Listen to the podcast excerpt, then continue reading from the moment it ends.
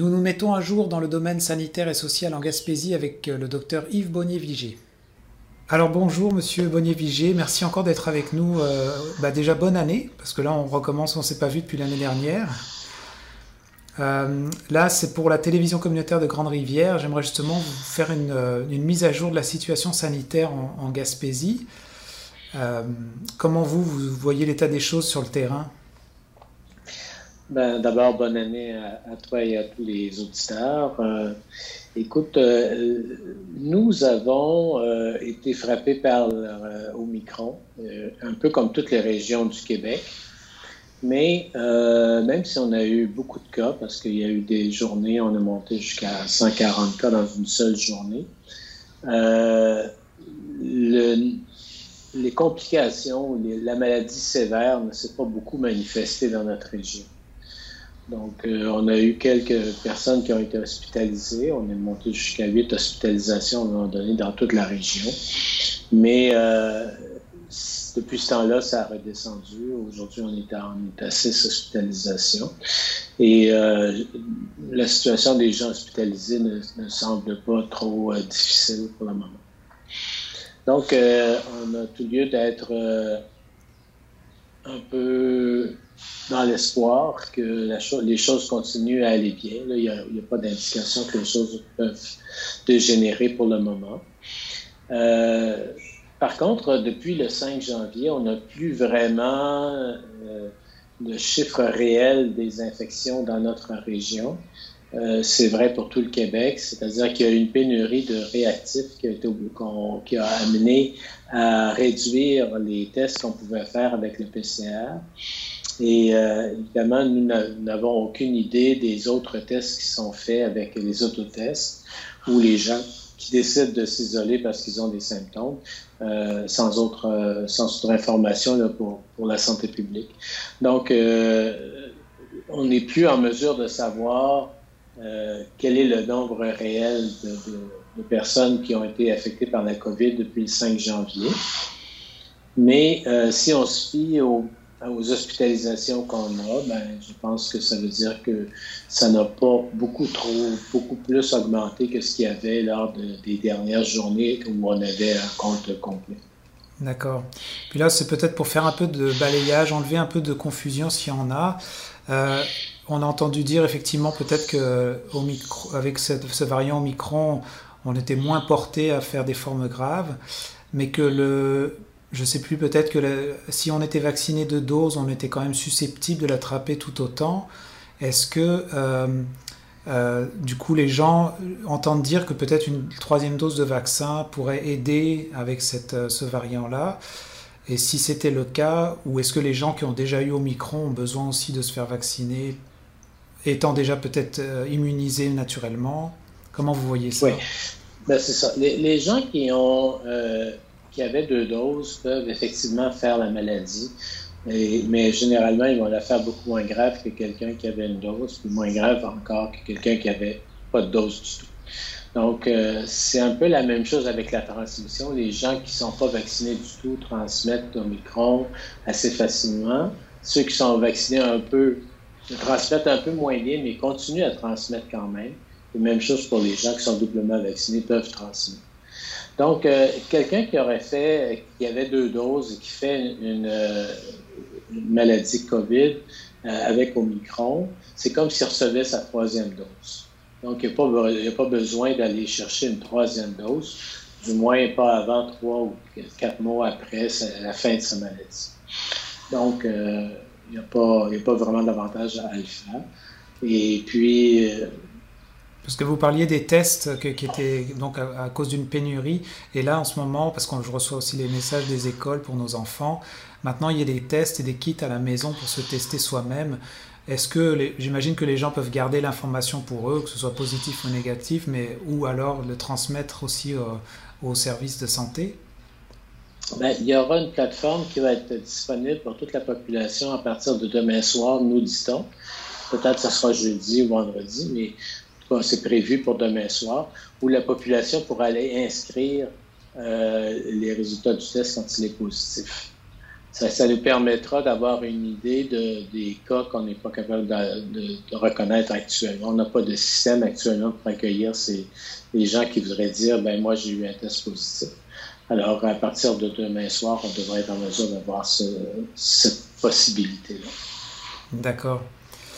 Puis là, dans un sujet qui concerne effectivement, ben, bien sûr, les, mesures qui sont mises en place aussi par euh, le gouvernement actuellement, on vous a entendu, euh, ou lu en tout cas, vous prononcer un petit peu sur, la volonté peut-être de vouloir taxer les non-vaccinés. Euh, bah, moi, j'ai lu votre opinion là-dessus, mais comment J'imagine qu'au niveau de, l'énergie qui se vit actuellement en Gaspésie, vous qui êtes sur le terrain, qui êtes autant à l'intérieur du service de santé que aussi parmi le biais de la population, Comment est-ce que vous ressentez aussi l'écho de cette, volonté du gouvernement de, de, vouloir taxer les, non-vaccinés? Ben, Comme je l'ai exprimé, euh, ça, va un peu à l'encontre des valeurs et des connaissances scientifiques qu'on a en santé publique. Alors, euh, je suis quand même heureux de voir que je pense que le Premier ministre a écouté l'ensemble des critiques qui, sont remontées de ce côté-là et euh, a décidé d'en faire un débat public qui va se débattre en Assemblée nationale.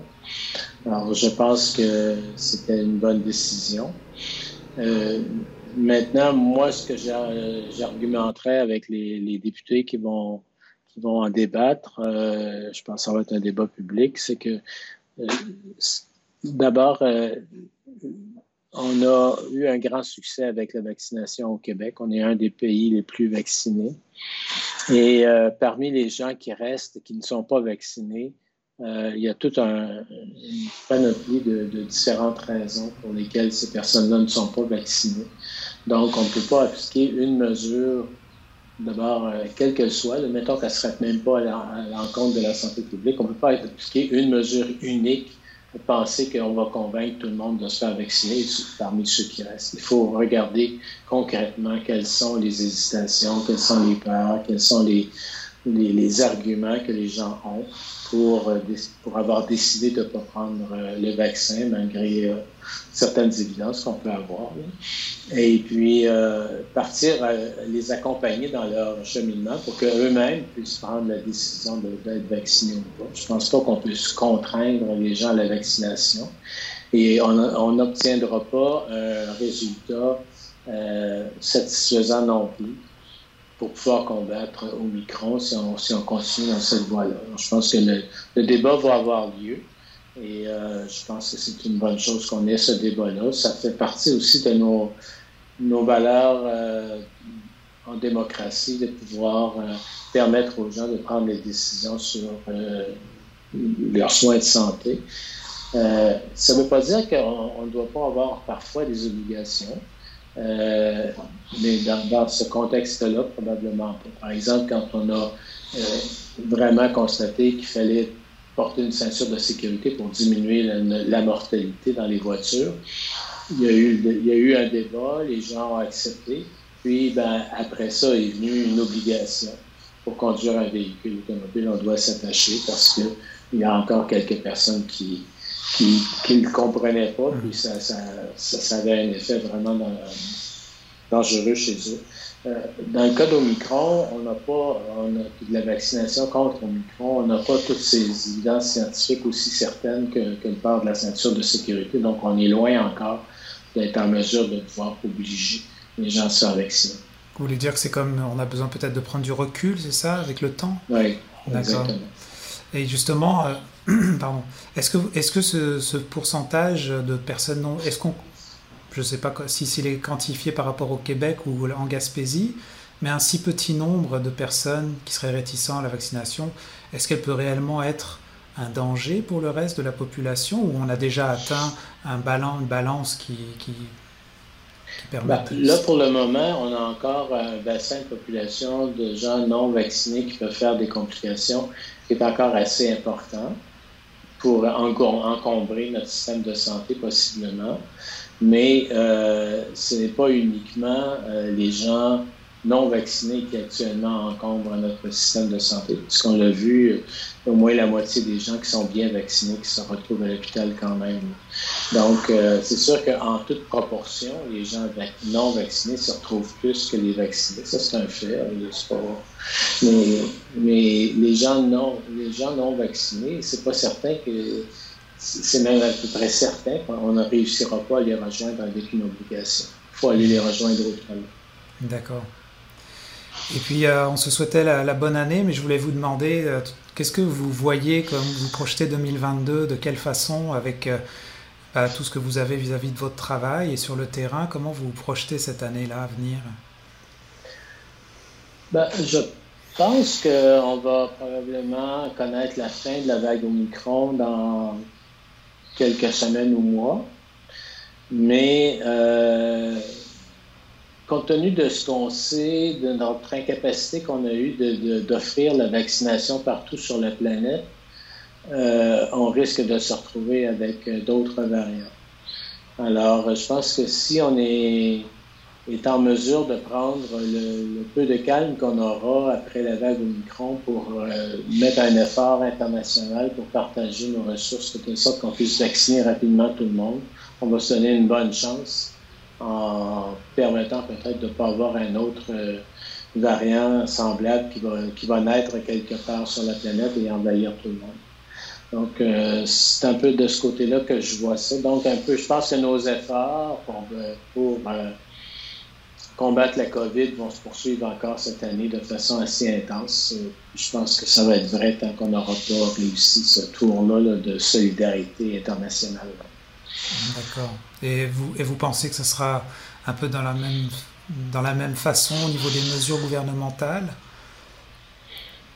C'est-à-dire ben, qu'on va dont on va répondre aux variants, ça va dépendre de la caractéristique de ces variants.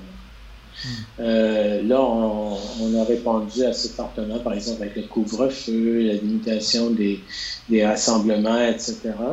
Et euh, ça répondait à variant qui était extrêmement contagieux. Euh, dès que la contagion va diminuer un peu, qu'on aura libéré nos hôpitaux, on pourra relâcher. Déjà, le, couvre-feu est relâché, mais déjà, on pourra relâcher d'autres mesures. Le prochain variant qui va arriver, ben, on, va, avoir appris, si c'est juste une question de contagion, qui n'est pas trop dangereux, il n'est pas trop sévère, probablement qu'on n'aura pas besoin de remettre en place les mêmes mesures. S'il est très sévère, si, on se retrouve avec de la mortalité importante, ben là, euh, il va falloir qu'on retourne à, ces genres de mesures-là. Euh, peut-être que d'ici là aussi, on aura peut-être trouvé un autre vaccin plus efficace euh, qui pourrait à la fois briser la transmission puis prévenir les maladies graves. Donc, c'est difficile de savoir qu'est-ce qui va vraiment se passer. ce sont ces, différents paramètres-là qui vont, qui vont moduler la réponse. Et pour terminer, là, j'ai vu l'annonce hier qui est sortie, comme quoi le gouvernement du Canada avait autorisé euh, ce qu'on appelle la pilule de Pfizer. Euh, qu'est-ce que vous, comment vous voyez ça au niveau euh, Est-ce que c'est quelque chose qui va arrêter la vaccination, le fait qu'on doive se vacciner tous les 3-4 ah, mois, non? Non, je crois pas. En fait, c'est c'est utile pour les personnes d'abord qui ont un système immunitaire qui a de la difficulté à, répondre et à la vaccination et à la maladie, les, personnes qui sont un peu immunodéprimées soit parce qu'elles prennent des médicaments, soit qu'elles ont des maladies qui, qui, jouent sur leur système immunitaire. Euh, chez les personnes âgées de 80 ans et plus, ben, on sait que de toute façon, le système immunitaire commence à être fatigué, donc euh, c'est sûr que ça va être utile. Et puis dans les régions où il n'y a pas beaucoup de services, je parle pas de la Gaspésie des îles, mais euh, je travaille avec les terres de la baie James, par exemple, ce sont des petits villages isolés à 300 km les uns des autres. Euh, ces gens-là auraient avantage d'avoir euh, ce médicament-là disponible pour les personnes de 60 ans et plus, mettons, qui ont un système immunitaire qui, est plus qui répond moins bien. mais ça va rester très limité, je pense, comme utilisation. D'abord, il faut absolument que ça soit pris entre le troisième et le cinquième jour après le, début des symptômes. Euh, donc, euh, après cinq jours, l'efficacité diminue considérablement. C'est pas utile pour quelqu'un qui est déjà hospitalisé, c'est pas utile pour quelqu'un qui est déjà en maladie sévère. C'est donc juste, c'est quelqu'un qui a un risque de faire la maladie sévère, mais qui l'a pas encore. Donc, ça va être, ça, va être un défi parce que entre le moment où on a des symptômes, si les gens n'ont pas de test, euh, il faut qu'ils consultent leur médecin. C'est un médicament qui, a beaucoup de contre-indications en termes d'autres médicaments. On ne peut pas le prendre avec beaucoup de quelqu'un qui est déjà médicamenteux. c'est souvent le cas des gens qui ont déjà des vulnérabilités ben, on ne peut pas le prendre. Alors, il y a toute une liste qui, qui, doit être vérifiée. C'est que ça ne peut pas se vendre en pharmacie librement, que ce soit prescrit. Alors, tout ça mis ensemble, ça ne sera pas facile à, travailler avec ça. Mmh. Oui, vous voulez dire que c'est comme complémentaire ou pour une certaine catégorie de personnes, mais ce n'est pas quelque chose qui va remplacer le, le vaccin? Ça ne remplace pas du tout la vaccination, puis ça ne remplace pas la prévention de base qui est de porter son masque quand on est à l'intérieur, de se laver les mains souvent, et de garder une bonne distance avec les gens avec qui on ne vit pas. Parfait. Ben, merci beaucoup pour cette mise à jour. Ça me fait plaisir.